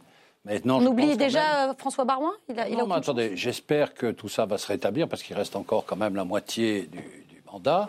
Mais enfin, c'est vrai que pour le moment, la situation n'est pas bonne. Bipartisme, c'est beaucoup de dire parce que euh, je pense que le Rassemblement national n'est pas vraiment un parti au sens propre du terme. C'est un rassemblement, c'est un rassemblement de gens qui ne sont pas contents. C'est du poujadisme à l'État multiplié par 10. C'est un, parti anti. C'est au fond, oui, moi je suis assez d'accord avec l'analyse. C'est dans les 50%, euh, et puis il y a 50% restants. Moi, je me situe dans les 50% restants. Ça veut dire quand même que je n'ai pas l'intention de me soumettre à ce bipartisme-là. Hmm. Et vous, Fabrice bipartisme, En fait, bipartisme, c'est un, un, sens très strict. Ça veut dire qu'il y aurait vraiment que deux partis en réalité, qui est deux pôles, comme il y en a eu euh, pendant plusieurs, à plusieurs reprises sous la, sous la Ve République, c'est ce que pousse un peu à avoir le système de l'élection présidentielle et le suffrage. Euh, que nous avons une eh nominale à deux tours. deux tours, évidemment. Il y a une mécanique. En réalité, quand même, aujourd'hui, on va le voir sur les municipales, je crois qu'on n'est pas exactement là-dessus dans les dimensions partisanes. C'est-à-dire qu'on va voir aux municipales que les partis euh, qu'on regarde aujourd'hui avec beaucoup de scepticisme, etc., gardent quand même euh, un espace. Je pense que LR va avoir un certain nombre de municipalités. Je pense que les anciens socialistes, dans leurs différentes versions, vont avoir un certain nombre de municipalités. Enfin, c'est vraisemblable, on peut le penser. en revanche, qu'effectivement, du point de vue des personnalités. Euh, pour l'instant, il y en a deux euh, qui sont celles qui étaient au deuxième tour de la précédente présidentielle, euh, qui soient un peu plus visibles. Ça me paraît pas logique. Mais de la même manière que la dernière fois, bien malin qui aurait été capable de dire deux ans avant qu'Emmanuel Macron allait être président, cette fois-ci, il est trop tôt, il est trop tôt bah, on a pris les leçons de l'histoire. Quoi. Eh on apprend à être prudent. J'ai une conviction, c'est que le, le nouveau parti on ne peut pas revenir sur l'ancien. C'est-à-dire que pour moi, le PS, LR, tout ça, c'est quand même l'ancien monde. Donc ça, c'est fini. On ne verra pas de candidat je trouve que c'est très compliqué au second tour de, la présidentielle de, 2020. en arrière, je trouve ça très difficile. En revanche, par exemple, il y en a un dont on n'a pas parlé, c'est Yannick Jadot et les écologistes. Et aux élections municipales, la deuxième force, peut-être, ça sera eux. Ils sont à 20% des, intentions de vote dans pas mal de grandes villes de France aujourd'hui. Et ce que je, ce que je veux dire, c'est que je pense que le coup d'après, ça sera encore une nouvelle configuration. Ça sera peut-être pas juste Macron-Le Pen, ça sera peut-être un Jadot ou quelqu'un comme ça, mais je ne crois pas au retour à avant. Il faut inventer un nouveau, une nouvelle force politique différente. J'allais vous dire, je suis d'accord avec vous, c'est l'émergence. La partie, l'émergence, c'est une nouvelle. Euh, moi, je le dis et je bite pour ça, une gauche écolo-sociale euh, et qui Sauf sera que nouvelle. L'écolo veut plus être de gauche, c'est ça le problème. oui, c'est ça votre problème oui, à vous. Mais, ah ben, si Jadot est plus de gauche, sauf, que, bah, elle, son intention, c'est d'être transversale, justement. Ça, va, être dur. Hein. Ce que les gens veulent, ce que les gens veulent. Excusez-moi, ceux qui disent euh, les écolos qui veulent plus être de gauche, c'est ceux qui sont qui tiennent un parti aujourd'hui et qui sont eux aussi dans dans une vieille structure. Donc aujourd'hui, c'est ça qui est en train d'émerger. C'est ça qui va se construire dans les années qui viennent. Et je pense qu'on sera plus sur un, sur un tripartisme, effectivement, avec un pôle Excusez-moi pour social, social écologiste, un pôle donc euh, nationaliste et, euh, et, et, un pôle. Je suis désolée de vous dire que Anne Hidalgo a demandé aux écolos tendance Jadot de sortir de, de, de, la campagne parce que justement il y a, il y a cette rupture entre des écolos qui lui restent fidèles et les autres qui veulent voler de leur propre oui, enfin, là, là, et qui vont sortir de. Non mais là, on est, là, on est dans le jeu électoral. Là, on est dans le jeu de. qu'ils restent dans le social, mais moi je suis pas mais du tout. que les deux forces principales au municipal ne seront pas du tout les forces incarnées par Macron et par euh, Marine Le Pen. Ça sera des forces qui n'ont rien à voir. oui, cette fois-ci. Mais oui, mais, nous, enfin moi je dis, je, vois bien, génération, on a beaucoup, on est totalement écologistes et sociaux, et euh, oui, on arrive à fédérer, et les discussions, elles se passent sur le terrain. Excusez-moi, mais sur le terrain, notamment dans le municipal, aujourd'hui, ah regardez ce bah qui se passe, y compris dans des villes comme Marseille, où c'est très improbable, où on a, on a des unions qui se recréent, qui vont de la France insoumise à l'Europe écologie des Verts, et ça, et, qu'est-ce qui va émerger de ça? C'est ça. La, difficulté aujourd'hui, c'est l'incarnation au sens de la 5 République. Là, on est d'accord. Parce que la 5 République demande l'incarnation par un seul homme ou une seule femme. et là, on est compliqué. là où je ne suis pas d'accord avec vous, c'est que l'écologisme associé au socialisme n'existe plus. L'écologisme est devenu une force indépendante. À part, ouais. Voilà, indépendante. Elle, a toujours été indépendante. Et bah non. mais en gros, ce qu'elle elle n'a jamais été Elle est en train de te dire, elle est en train de te dire que les Verts en Allemagne réfléchissent à une coalition avec la ah CDU et que peut-être en France on aura un modèle similaire. Non, c'est pas c'est pas la réalité de ce des discussions et de ce qui se passe sur le terrain avec les écologistes. Regardez ce qui globalement c'est faux aujourd'hui. Globalement, ce n'est pas le cas. Marseille, c'est la droite qui gardera Marseille, c'est évident. Allez, je vous propose maintenant une petite euh, séquence fake news, ou pas, tout le monde connaît le principe oh sur ce plateau, mais oui, ah, je sais, vous l'aimez cette séquence. Alors vous allez tout simplement me dire si euh, les deux informations que je vous donne sont, vraies ou, totalement inventées. Est-ce que vous me croyez si je vous dis qu'en Allemagne, à Dresde précisément, un élu a fait voter un état d'urgence nazi Ah Moi j'aurais tendance à dire non, mais... Moi j'aurais tendance à dire oui. Moi aussi. Deux points, un point pour Michel Pouzel, un point pour Claude Guesgen. C'est totalement vrai, euh, Fabrice. L'Allemagne connaît une montée exactement des attaques néo-nazis. La ville de Dresde est le berceau de mouvements islamophobes euh, euh, du mouvement Pédiga et l'extrême droite y a raflé près d'un tiers des voix aux élections régionales. Donc, un état d'urgence a été voté, décrété pour éveiller. Et Dresde, dans l'histoire ah, oui, de la Deuxième Guerre mondiale, évidemment. Euh, méconnu, mais qui est quand même une tragédie, puisque Bien sûr. a été rasé euh, entièrement. Donc c'est vrai. C'est qui est l'argument de l'extrême droite. Retour, absolument. retour en France, euh, devant la prison de la Santé, avec cette deuxième info. Figurez-vous qu'un Levalloisien s'est immolé par le feu devant la cellule de Patrick Balkany. c'est pas vrai. Non, c'est totalement faux. il a fait un bien chèque. sûr. bien il a fait un chèque de... Non, c'est totalement faux. C'est une pure invention du Gorafi. Papa, papa, c'est son surnom en prison, est toujours enfermé en attendant que, et là, c'est pas une fake news, que le Balkaniton lui paye peut-être sa caution de 500 000 euros. Vous avez donné un petit peu, Michel? J'ai un problème avec ma banque en ce moment, donc euh, j'ai un peu de mal. Puis j'habite pas le Valois. personne n'habite le Valois, donc du coup, vous ne donnez pas. D'accord, je comprends. Bon, merci beaucoup pour cette petite séquence. Maintenant, je vous emmène en Chine, euh, où le président français s'est rendu, euh, donc précisément à Pékin et Shanghai. Il a beaucoup échangé avec son homologue Xi Jinping. Ils se sont si bien entendus qu'Emmanuel Macron revient en France avec la promesse de 13 milliards d'euros de contrats. Le marché chinois se dit prêt à s'ouvrir davantage aux produits français et européens on écoute les deux présidents. Merci, Président, pour le choix réaffirmé de l'ouverture qui est le vôtre. La porte de la Chine a toujours été ouverte sur le monde et nous espérons que les portes de la France et de l'Europe seront également ouvertes aux investisseurs chinois.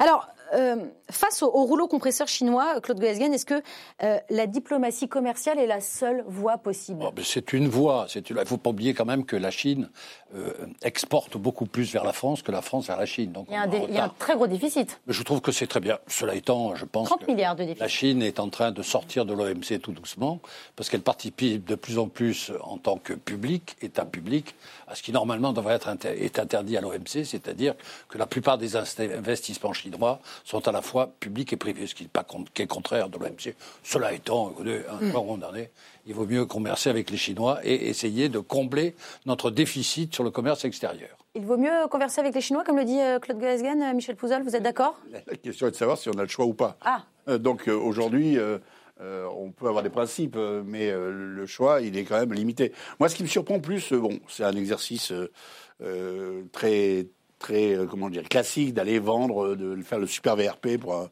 un président public. Donc il le fait, il le fait plutôt bien. Là où je m'inquiète un peu plus sur les conséquences. Euh, c'est que c'est sa tendance systématique à parler au nom de l'Europe. Oui, oui. Et là, et là, et là, j'avoue que, arriver avec les entreprises françaises en Chine, euh, se vanter des contrats commerciaux qu'on signe et parler au nom de l'Europe, je pense que ça ne va pas rester. Il y avait, il y avait une ministre allemande aussi. Hein, oui, mais je, pense que ça ne va pas rester sans conséquence. Et je, et je me demande d'ailleurs, oui, mais je me demande d'ailleurs si euh, après vous savez, quand il est très optimiste, notre président, quand il est un peu enthousiaste, il se lâche. Donc il s'est lâché, euh, euh, il s'est lâché, sur l'OTAN, il s'est lâché. Là, et, autre chose, et, oui, non, mais je, je, me demande si cet excès de confiance en lui-même ne lui joue pas des tours et ne va pas se payer après dans nos relations euh, au niveau européen. Qu'est-ce que vous voulez dire? Qu'est-ce qui pourrait arriver Qu'il se représente comme le, le, franchement, le numéro un de l'Europe bon. Franchement, franchement aujourd'hui, aujourd'hui, l'unité européenne, elle n'est pas, euh, au beau fixe. C'est pas quand même. On peut, peut pas dire que Donc ça fonctionne extrêmement bien. Je pense qu'il faut être un peu plus modeste, modeste dans ces cas-là. Et euh, voilà, mais bon. Non, chacun, les câbles. Chacun fait ça. je vais le défendre, euh, Emmanuel Macron, parce qu'on en a marre de ce face-à-face entre la Chine et les États-Unis qui dure depuis je ne sais combien de temps. Et, ça va pas changer grand-chose. C'est ça. Est-ce que ça a du poids Et je trouve.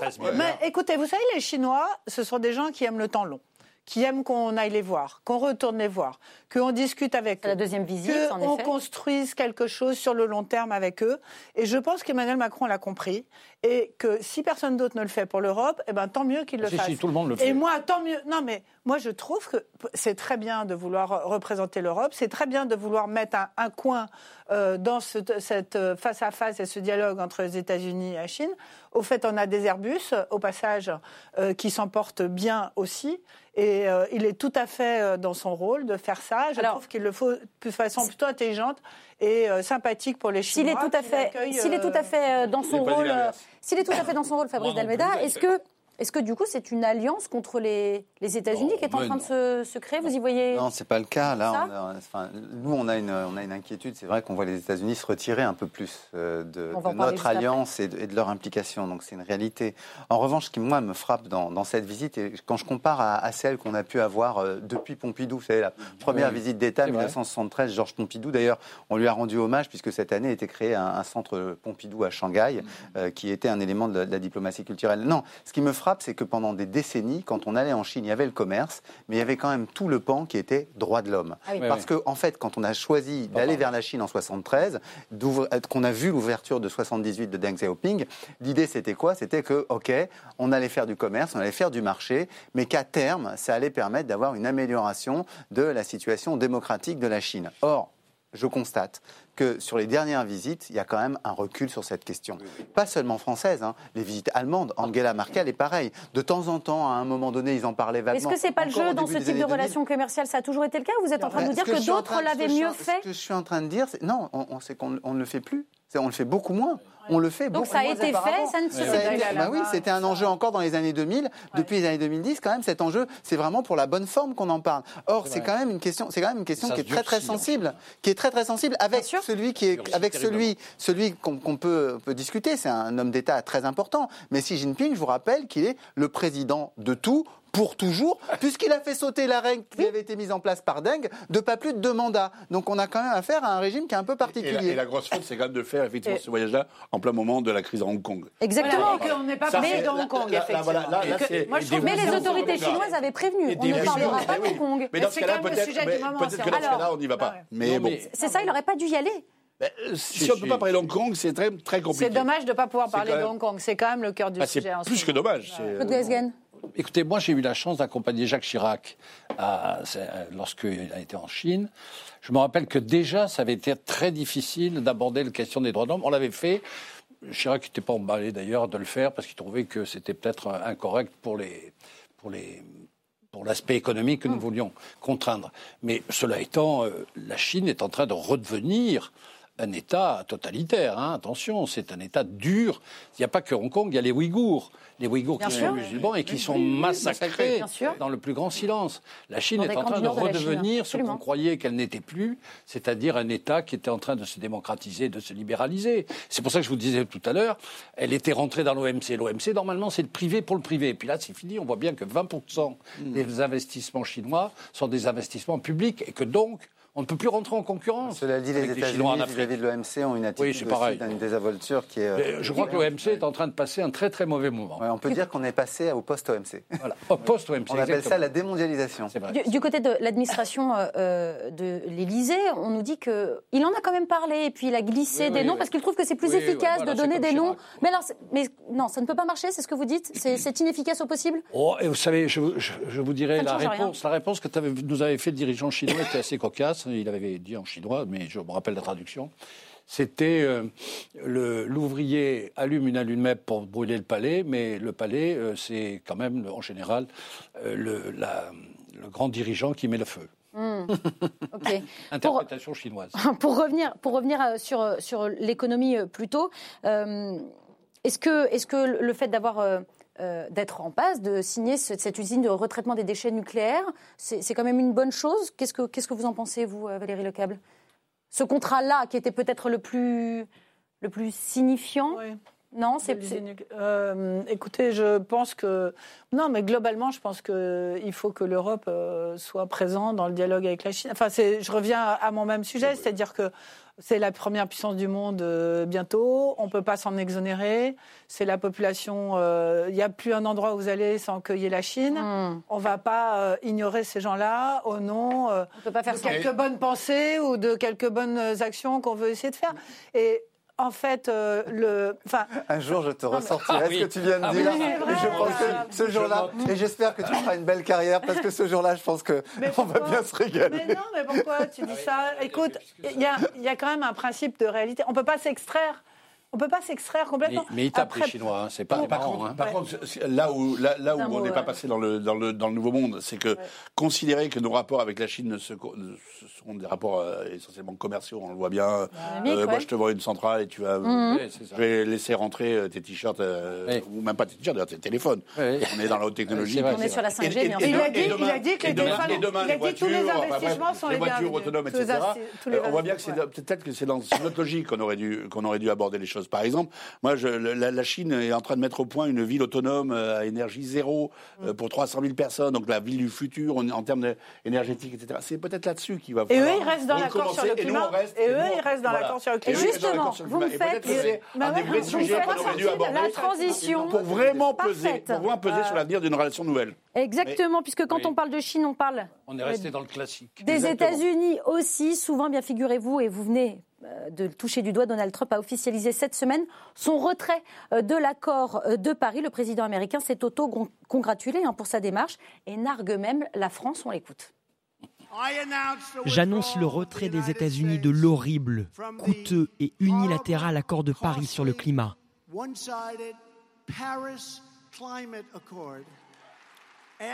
Demandez-leur comment ils s'en sortent à Paris. Pas très bien.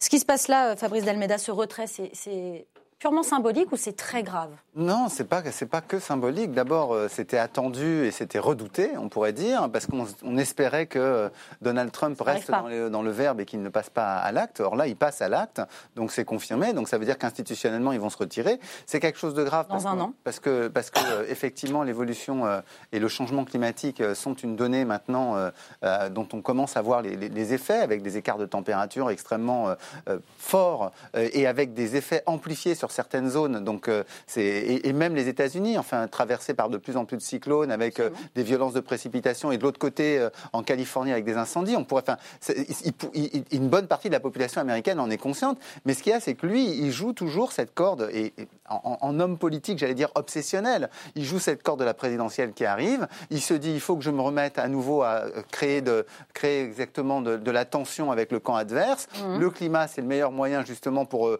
montrer une spécificité. Donc il va là-dessus et il sait que d'avance, une bonne partie de ses électeurs vont être très contents de pouvoir utiliser leur 4x4 en faisant le plus de pollution possible pour vraiment emmerder la planète. Franchement, Valérie Lecable, est-ce qu'avec ce retrait, le sort de la planète est scellé ou est-ce que la lutte contre le, réchauffement climatique peut encore progresser non, Malgré euh, moi, un, je trouve ça absolument dramatique euh, ce que vient de faire Donald Trump, parce que au-delà des intentions électoralistes, ça montre quand même que les États-Unis, qui sont une des plus grandes puissances du monde, restent totalement productivistes et ne comprend absolument pas les enjeux, en tout cas de façon politique et avec l'homme qui est à, sa tête euh, pour l'instant et peut-être pour le prochain mandat. Donc ça, c'est quand même une excellente, enfin une, une extrêmement mauvaise nouvelle.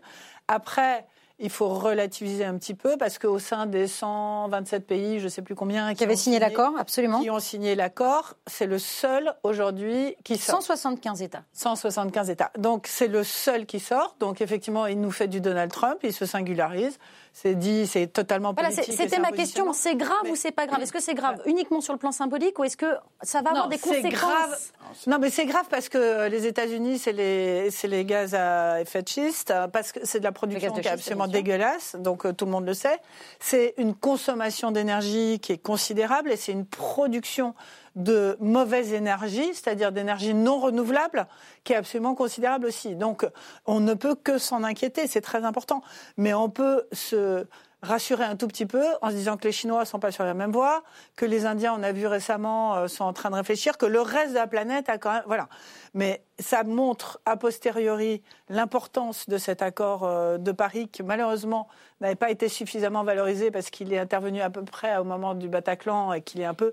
Et il est très important. Mais quand, mais quand Donald Trump justement se, moque un peu de, nous, euh, est-ce que, est que nous ne sommes pas en train de courir derrière, derrière nos ambitions? Est-ce que cette COP 21, elle était peut-être euh, trop ambitieuse. Euh, non, elle n'était pas, la COP 21 n'était pas trop ambitieuse. On pourrait même dire à l'inverse qu'elle aurait pu être, elle aurait pu être encore plus. Encore plus. Sauf qu'elle n'a pas été, euh, elle n'a pas été suivie de faits réels. C'est-à-dire qu'aujourd'hui, les, les, freins systémiques existent pour qu'on n'aille pas vers cette transition. Hein. En France, là, je parle de la France.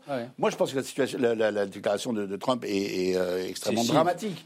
Est extrêmement dramatique parce que la transition écologique, elle ne va pas se faire que dans la douceur. Faut pas rêver. ça va être des contraintes. Ça va vraiment. C'est compliqué c'est compliqué, mais c'est une nécessité. C'est pas une nécessité, c'est vital. Donc on n'a pas le choix. Donc effectivement, euh, le fait qu'il y a une première, une porte ouverte de Trump pourrait inciter d'autres dirigeants on a quand même des dirigeants aujourd'hui qui émergent un peu partout dans le monde, euh, y compris dans des petits pays assez euh, euh, assez fantasque pour le moins. Je, moi, je connais un peu l'Amérique centrale. Il y a quand même des petits pays importants, des, pays importants, voilà, où le Brésil, enfin, le Brésil avec les petits pays, c'est pas au sens euh, non, mais des pays émergents très forts, énergétiques, voilà, Venezuela, etc.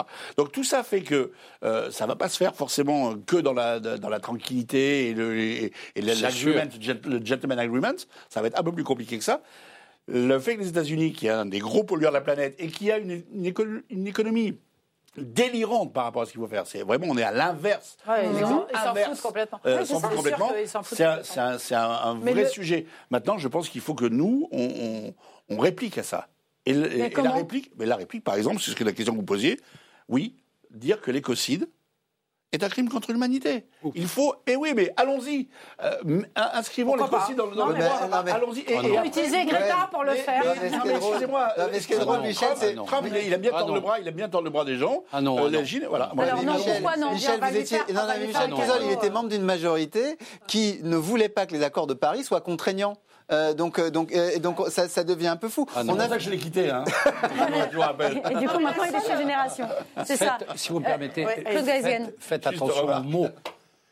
Crime contre l'humanité, c'est pas parce que je suis juriste, mais franchement, crime contre l'humanité, ça signifie, vous voyez ce que ça signifie Ça signifie les dirigeants nazis, ça signifie les tueurs de la planète.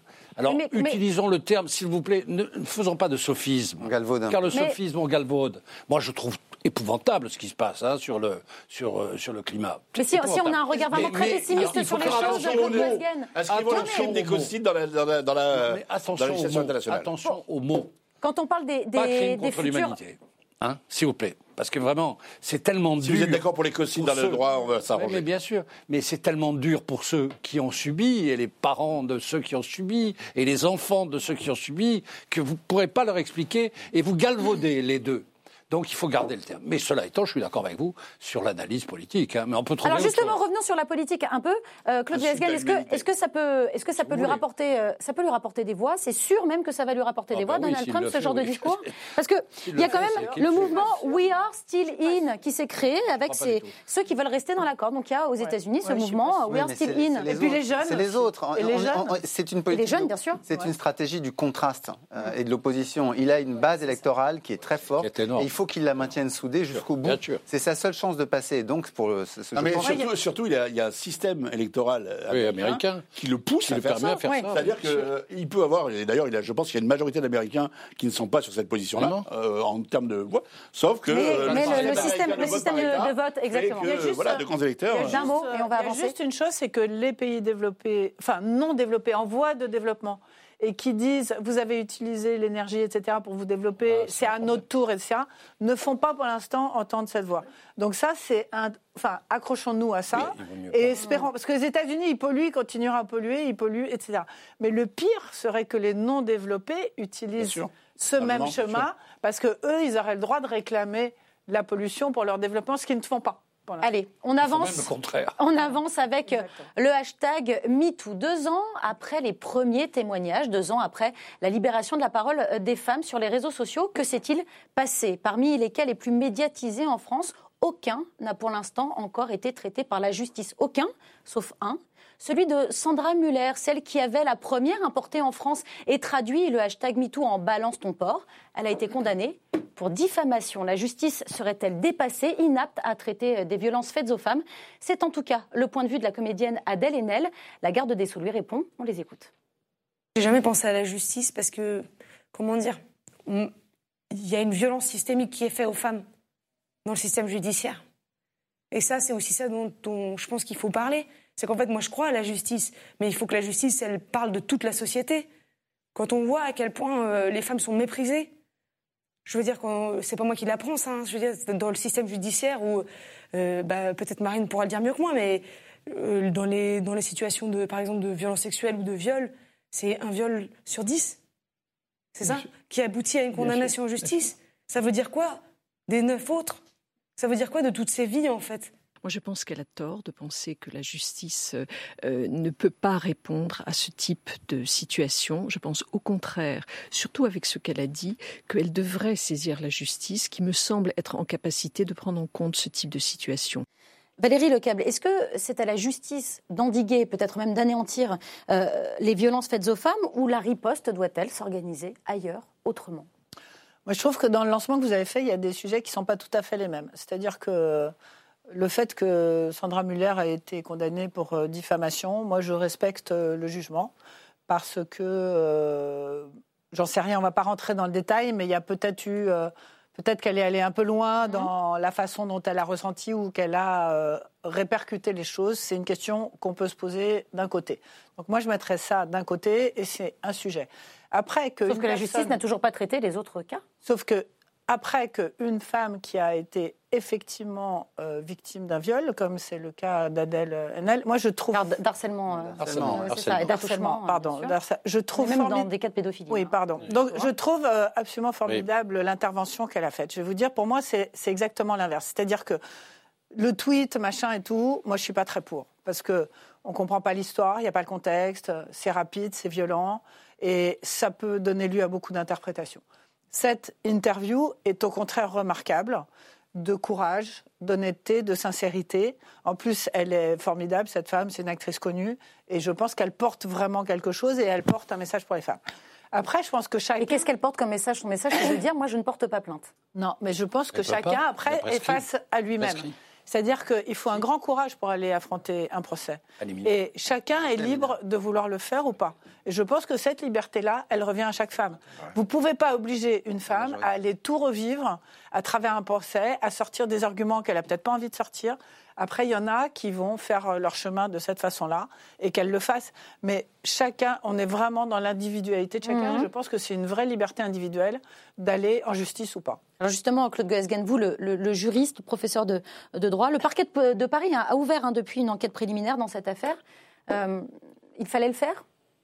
Oui, oui, il faut, c'est indispensable. Il est clair que nous avons euh, des références qui sont des références du passé, que c'est un sujet euh, qui maintenant mérite d'être abordé. Je ne suis pas un, grand fanatique des nouvelles lois, mais il y a sans doute dans le code pénal, de ce point de vue, des choses à faire.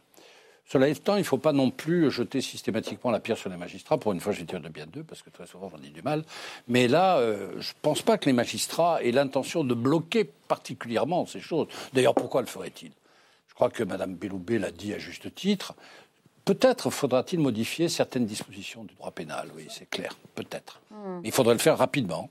Mais, mais tout ça, quand même, euh, impose une véritable analyse, parce que les- les- de ce point de vue, euh, Internet et les réseaux sociaux rendent les choses encore plus difficiles, parce que que- où est la vérité là-dedans?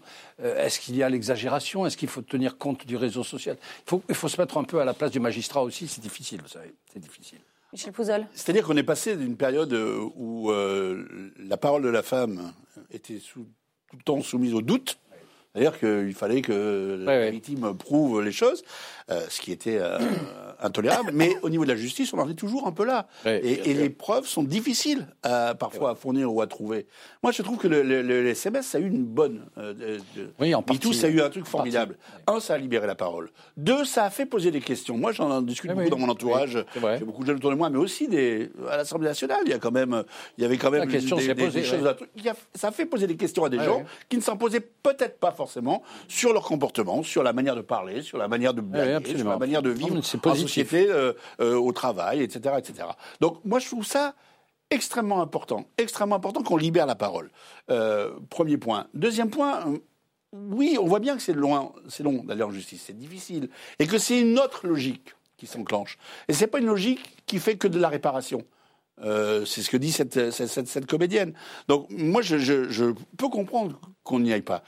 On a encore un vrai travail à faire pour recevoir les plaintes des femmes dans les commissariats, par exemple. Ça a beaucoup Mhm. avancé, mais on a encore un vrai travail à faire. On a encore un vrai travail à, à- à- sur ces choses-là. Et moi, je vous dis, je, je suis assez sidéré chez deux filles de 16 et 25 ans qui m'ont raconté toutes les deux, à 16 et 25 ans, qu'elles s'étaient déjà pris une claque dans la figure par un type parce qu'elle ne voulait pas euh, euh, l'embrasser ou sortir avec lui. Je me dis, mais dans quel monde vit-on encore aujourd'hui? Donc ce travail de la parole, il doit se construire au quotidien. Ce n'est pas fini. Ce n'est que le, début du, de- le début du travail. Et euh, bien sûr, il y aura des maladresses. Bien sûr, il y a des choses qui seront complexes à assumer. mais il, faut, il, il que les- les- les- les- la parole s'exprime. Voilà, de cette, de cette libération, Fabrice Delmeda, de, de- de la parole au tribunal médiatique, il y, a- il y a quelque chose qui vous pose problème là-dedans dans le fait non, que moi je, suis, justement moi, je suis quand même, je suis, je suis toujours embarrassé en tant qu'homme euh, sur ce sujet parce que c'est- vrai que pour le coup, la parole des femmes se libère. Donc, euh, quand on est nous interrogés là-dessus, on a l'impression de voler, euh, de voler en quelque sorte du temps de parole à celle qui, à celle qui le, qui le mérite. Non, la, la réalité, c'est effectivement des procédures longues. Ce qui vient d'être dit est, est juste. Pas toujours euh, qui aboutissent. Une difficulté pour euh, faire la, la charge de la preuve. Mais même en amont de ça, quand on regarde la chaîne judiciaire, il y a la police. Et en amont, la police a beaucoup de mal, même elle-même, à se dire on va prendre des PV pour harcèlement, on va prendre des pour harcèlement de rue, on va faire des arrestations pour ça, parce que euh, en général, euh, bah, ils, ils sont- rarement Rien. sur le fait. sont- il y a peu de flagrants délits. Donc euh, c'est vrai que vu, de- vu de loin, ça peut paraître très très décourageant pour les pour les femmes de faire ça. Donc le recours au- à ce qu'on peut appeler effectivement le tribunal médiatique, c'est, c'est- c'est- ça a été la seule solution qui a été trouvée jusqu'à présent, avec cette Maintenant, il faut difficulté. reconstruire. Non, mais avec cette difficulté que c'est pas un tribunal contradictoire. C'est ça, la, Moi, je c'est ça la question. euh, Donc, euh, la personne qui est attaquée, donc, ce qu'il faut, c'est pour le coup que les, les journalistes, et peut-être qu'il y ait une réflexion globale sur les réseaux sociaux, qu'on réfléchisse à comment on, peut faire du, comment on peut faire du contradictoire pour pas en arriver à avoir ensuite des procès en diffamation, parce que là, le, cas que vous citez Bah voilà, est, assez catastrophique. Pour avoir des procès en diffamation qui Ouais. contrediraient Bah oui, euh, bien de l'autre côté, Oui. et Mais qui- moi- qui et qui quelque chose- oui, qui crée- encore plus- de manque de confiance dans la justice, et je te laisse parler puisque tu es une femme. Non, non, mais pas du tout. Ça ne me donne donne aucun droit de parler plus que les autres. pour ceux que ce sujet intéresse, je vous conseille le magnifique dernier livre de Karine Tuile. je crois que c'est les choses de la vie, ou je sais pas quoi, et qui est absolument formidable et qui est sur un procès justement à la suite d'une plainte pour viol. Et ce livre met extrêmement mal à l'aise parce que pendant tout le livre, vous oscillez entre la responsabilité de l'homme et la responsabilité de la femme. C'est-à-dire qu'il n'y a pas de noir et de blanc. Tout est finalement gris. Et au début, non, mais c'est vrai, parce que l'homme dit maintenant la relation était consentie et la femme dit non. c'est les choses humaines. Les choses humaines. Les choses humaines. Les choses humaines. C'est formidable comme livre. C'est vraiment un livre, vraiment, pour moi, c'est une référence absolue parce que ça montre comment c'est complexe, les choses. Euh, pas toujours. Comment, non, pas, toujours. Non, mais comment certaines situations peuvent être euh, complexes. Parce que effectivement, dans ce livre, le garçon il dit mais je pensais que c'était consenti, et la fille elle dit mais non j'ai rien dit parce que j'avais peur et c'était pas consenti. et, non mais vous oui, mais c'est pas, c'est pas le cas le plus. C'est pas la situation la plus courante. La situation la plus ah, courante, c'est quand même. sur le viol, globalement, elle est, non, mais même sur l'agression sexuelle, elle est. Et ce que vous disiez tout à l'heure, euh, effectivement, il y aura peut-être des procès en diffamation. Mais aujourd'hui, tout à l'heure, euh, cette comédienne euh, Adèle Haenel, elle disait, il y a 10, il y a 10 sur 10 plaintes, il y en a une qui va au tribunal. Mais sur 10 plaintes de viol. Et combien, pas sur le nombre d'agressions ou de viols. Parce que le problème, c'est que la majorité ne porte pas plainte. Donc on est plus. Donc c'est ça qui est, qui est aujourd'hui le problème. Donc peu importe. moi, je dirais peu importe si on a quelque chose. Sauf que moi, je revendique. Il faut avancer là-dessus. Non, mais là, mais ça que ça décote. Ah, parce, que, parce que là, la, écoutez, écoutez, la femme. à nous, à la, à la moi, je revendique aussi le droit des femmes à ne pas porter plainte. Bien sûr. Oui, oui. Non, mais, aussi non, non, bien entendu. Mais ce que je veux dire, c'est que c'est à la société, dans son intégrité, à, accepter la parole de la femme, de l'écouter pour effectivement rendre ça euh, pas plus léger mais en tout cas, euh, faut lire les arrêts. On vous a entendu. Il faut lire les arrêts des cours d'appel. Vous allez, vous allez voir que les problèmes ne sont pas faciles à régler. Je voudrais, je voudrais maintenant euh, vous parler d'un rassemblement. Il aura lieu dimanche à Paris, un rassemblement qui pourtant fracture, comme un oxymore dans le logiciel euh, de la gauche. Dans une tribune intitulée Le 10 novembre, nous dirons stop à l'islamophobie. Les auteurs écrivent que les musulmans sont victimes de projets ou de lois liberticides. Certains responsables politiques avouent avoir signé trop vite, sans lire attentivement, et décident aujourd'hui de retirer leur nom de la liste des signataires. D'autres maintiennent leur signature mais refusent de se rendre à la manifestation quand d'autres préfèrent tout simplement se désolidariser du mouvement, dire non à la haine contre les musulmans, d'accord, mais sous certaines conditions. Qu'est-ce que vous en pensez, euh, Claude Goesgen? Ah, moi, je suis euh, tout à fait contre euh, cette manifestation. Et quand, on regarde d'ailleurs comment la communauté musulmane interprète la notion de loi liberticide, c'est bien de dire qu'il y a des lois. Encore faut-il savoir lesquelles. Ben, ils ont beaucoup de mal à le dire parce qu'en réalité, les lois liberticides, d'après ce que je lis de, de la part de ces, de associations, c'est un, le voile devant l'école, le voile devant l'école, c'est clair, hein, l'endroit administratif est formel de ce point de vue. Quand on est accompagnateur du service public, on se soumet à la règle de laïcité du pouvoir public, donc c'est pas dirigé véritablement comme une loi liberticide. Et en plus, il parle du voile intégral, c'est-à-dire toute la politique qui a été faite à partir de 2004 contre le voile intégral. Eh bien, écoutez, je suis désolé, mais c'est pas une loi liberticide. Elle n'a pas été prise vraiment euh, sur cette question. Elle a été prise sur le fait qu'on peut difficilement cacher son visage. Mm. Alors, comprenez, moi, je rentre pas dans je ne rentre pas dans ce débat. Il n'y a pas de loi liberticide en France. Il y a des attitudes qui peuvent être considérées comme liberticides par certains, c'est leur droit le plus absolu. Mais aller dire qu'il y a des lois liberticides en France, c'est une grave erreur. Alors, au-delà de ces mots que j'ai en effet euh, euh, soulignés et, mis en exergue là dans, dans ce lancement, il y a quand même cet appel à manifester contre euh, la haine anti-musulman. Est-ce que c'est aussi la seule initiative aujourd'hui en France pour c'est pas la même chose. Il n'empêche que c'est la seule possibilité de le faire peut-être C'est un sujet qui, euh, qui, déchire et qui fracture effectivement beaucoup. Moi, je, euh, le mouvement Génération et Benoît Hamon a signé cet appel. Il se trouve que moi, je ne l'ai pas signé. Donc, je parlerai en, bien mon, fait. À mon, en mon nom propre et non pas en Alors, pourquoi vous ne l'avez pas signé? Et je ne l'ai pas signé justement euh, parce que j'estime qu'effectivement, les lois de 2004 ne sont pas des lois liberticides, par exemple.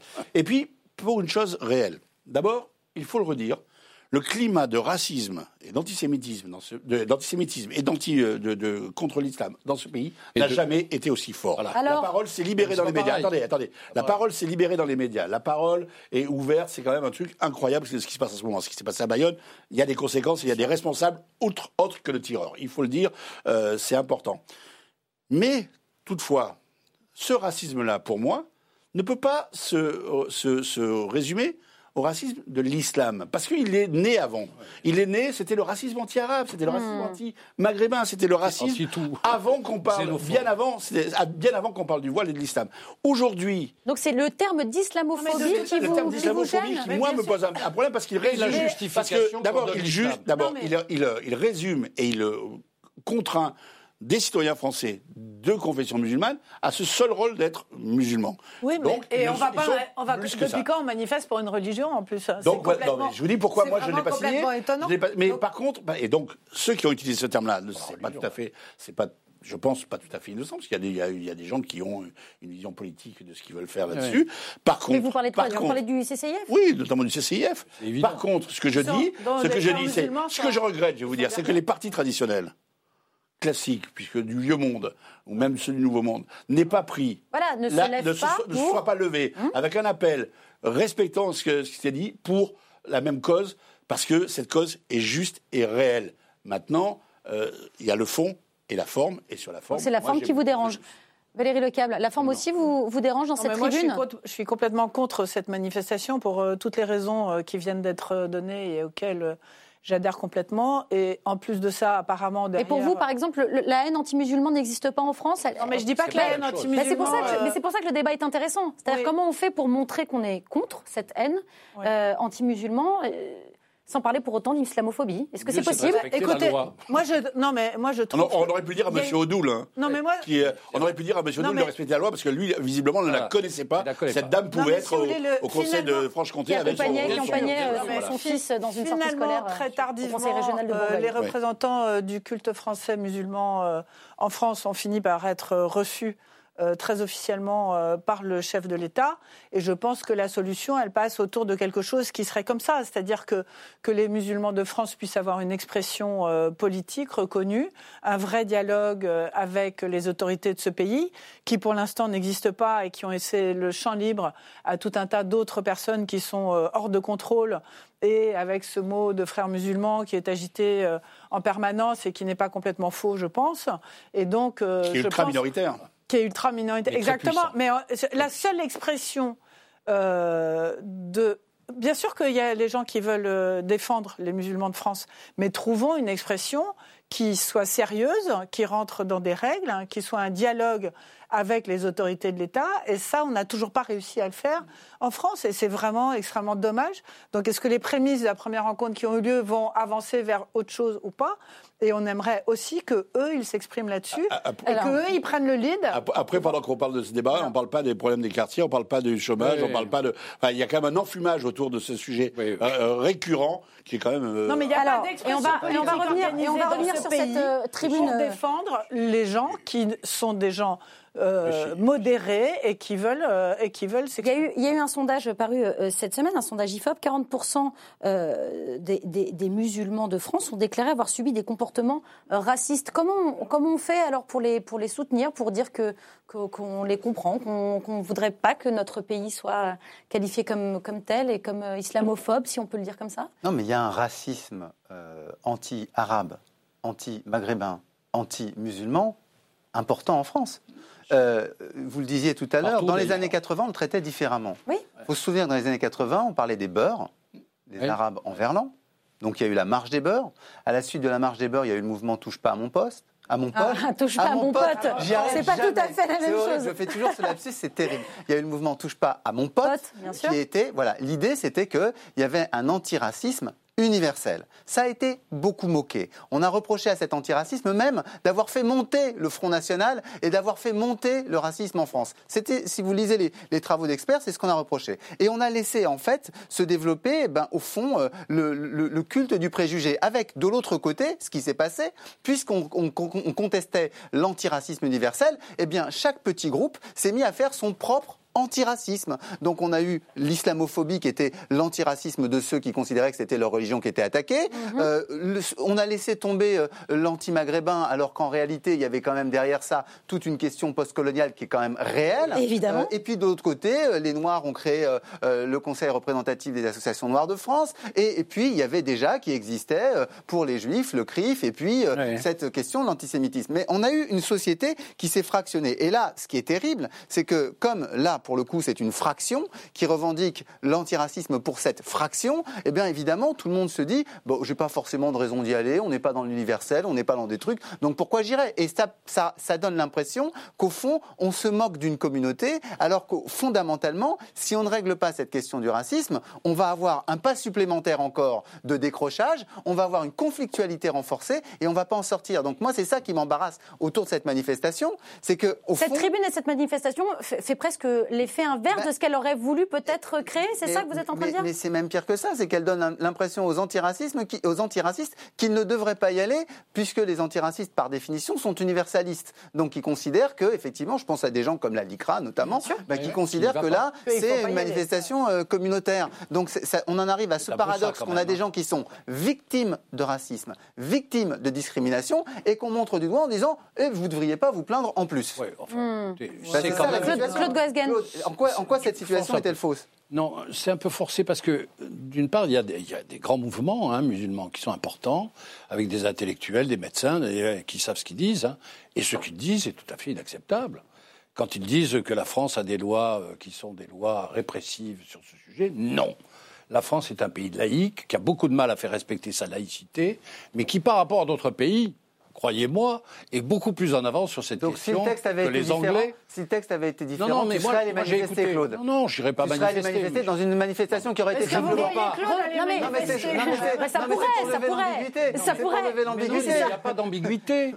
Les mouvements euh, qui ont proposé cette manifestation se sont trompés sur la nature des choses. Ils se trompent. La France est un pays laïque. Et comme c'est un pays laïque, il faut sauvegarder cette laïcité. Oui, mais il y a une recrudescence des actes antisémites, des, actes. c'est pareil, c'est exactement pareil. L'islamophobie repose sur le fait d'une mauvaise analyse de la politique française, une analyse fausse, une analyse caricaturale. La France est un pays qui a un problème incontestablement de, de communauté juive, etc. C'est clair. Mais pour autant, je n'autorise personne à dire que la France est un pays islamophobe. Donc s'il y avait juste une manifestation pour dire contre le racisme anti-musulman, Contre le racisme tu en y serais général, allé. oui. Contre, le racisme en général. en général. Mais anti-musulman, On tu lance serais pas allé. l'appel. Mais non, contre le racisme, enfin. mais- on lance l'appel sur non. ce, sur Non, ce plateau. Parce que la, la vraie non, difficulté, c'est là, en fait. Non, mais Non, on lance moi, pas un je appel. on suis discute. antiraciste, anti-xénophobe, contre tout ce qui est euh, antisémitisme, anti-musulman. Il faut respecter la laïcité, c'est quelque chose de fragile, très fragile. Ce pays peut être parcouru par des mouvements violents. Je, je ne pense pas que la manifestation de dimanche va remettre en cause la laïcité. Je dis que peut, certains, peut, hein. certains des, des- des- des- Les signataires. signataires, euh, ont une vision de la laïcité qui n'est pas tout à fait la Bah nôtre. oui, mais, c'est- qui est- Ah oui. mais vous savez, c'est un débat Non, de société. enfin, Est-ce qu'on est dans une société à l'anglo-saxonne communautaire mais dans le texte, Non. Comme Bah, dans dans le texte, voilà. la question. Alors, on ne veut pas, on ne souhaite Non, pas être dans une communauté, Dans une société communautariste. Voilà. le Et ça, c'est la manifestation du communautarisme. C'est un problème. Lesquelles Quelles sont les lois Ouais, mais liberticides on France d'accord. Non, mais ce que je veux C'est dire, d'un mot, le plus important, c'est ce qui vient d'être dit, c'est que cette euh. Hein manifestation On va réfléchir au fond, donne la représentation Oui, d'une pas- France cette communautariste, Pas cette manifestation. dont on C'est ne veut pas. Non, mais cet appel, C'est cette, pour ça que vous cette n'avez pas démarche, signé d'ailleurs. Allez. C'est pour ça que vous n'avez pas signé. vous On n'aura pas le temps. On n'aura pas le temps de parler de foot et de Michel Platini. Dommage. Merci, merci beaucoup. Ouais, c'était marrant. À vous Ouais, quatre d'avoir participé à cette euh, belle émission qui est déjà disponible en replay sur le site lcp.fr, mais aussi en podcast sur toutes les plateformes audio. On se retrouve vendredi prochain, évidemment, mais d'ici là, n'oubliez pas que l'important n'est pas de convaincre, mais de donner à réfléchir. Allez, salut.